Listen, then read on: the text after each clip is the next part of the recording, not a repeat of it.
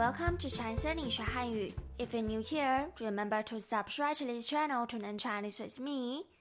As the time goes, we will cover more and more content of Chinese learning. If you have any question, make sure to go to Clubhouse and Instagram to ask me the question you have. I'll be happy to answer your question one-on-one. -on -one. Today we are going to move on to the next part of Chinese alphabet. Make sure to practice each alphabet after me so that you will have a beautiful Chinese pronunciation no matter where you're singing Chinese songs or reading Chinese paragraphs or even speaking Chinese in the future. Now I'll start with the next three. Let me pronounce them one by one for you before you practice after me. Z, c, s. Again, z, c, s. When we pronounce them, you will feel the breath come out of your mouth. If you cannot feel it now, don't worry. I'll make an example down below. Besides, when you pronounce the three, you may feel familiar, because in the 14th episode, we practice zhi, chi, shi. Here is zi, ci, si. Let me pronounce the last six letters for you. Listen carefully to see where's the differences. zhi, chi, shi, zi, ci. Again, zhi, chi, shi, zi.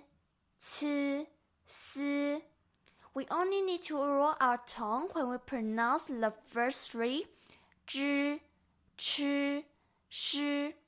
While when we pronounce zi, ci, si, we don't need to roll our tongue. Now I'll pronounce the last six alphabets for you. Listen carefully and tell me what's the mouth shape difference between the two group of Chinese alphabet. zhi, chi, shi, zi, ci, si. Again, zhi, chi, shi, zi, ci, si. You may find that when you pronounce zhi, chi, shi, not only you need to roll our tongue, but also you need to make our mouth shape into circle. While when we pronounce zi, ci, si, the mouth shape of yours just need to stay like the shape when we say cheese in the photo taking time. To see what I'm talking about, please check our detailed information on this podcast. Firstly, of today's podcast, z. The z sound is like the z sound of the English vocabulary called zipper. Listen carefully. Zipper, zipper, z, z. Zipper, zipper, z, z, z. Alright, it's time for you to repeat it after me one more time. Zipper, zipper, z, z, z.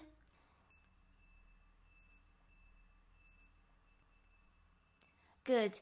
If you learn Hanyu pinyin, then you need to write down zi to represent this pronunciation. To see what I'm talking about, please check our detailed information on this podcast. Let's move on to the second one. Ci.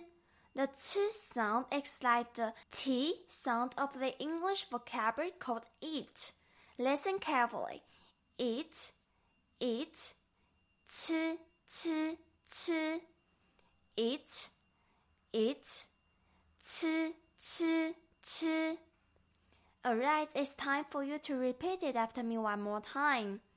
Eat, eat, ci, ci, ci. Great. If you learn Hanyu pinyin, then you need to write down C I to represent this pronunciation. To see what I'm talking about, please check our detailed information on this podcast. The last one of today, S. The s sound is like the s sound of the English vocabulary called set. Listen carefully. Set, set, s, s, s. Set, set, s, s, s. Alright, it's time for you to repeat it after me one more time. Set, set, s, s, s.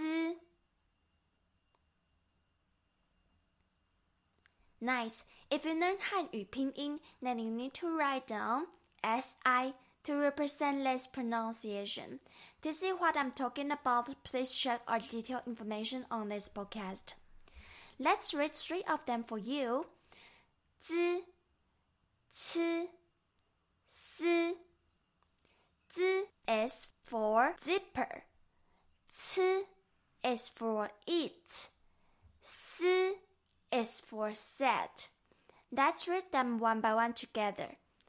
Z, ch, s. One more time.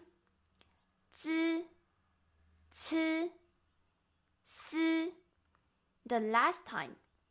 Z, ch, s.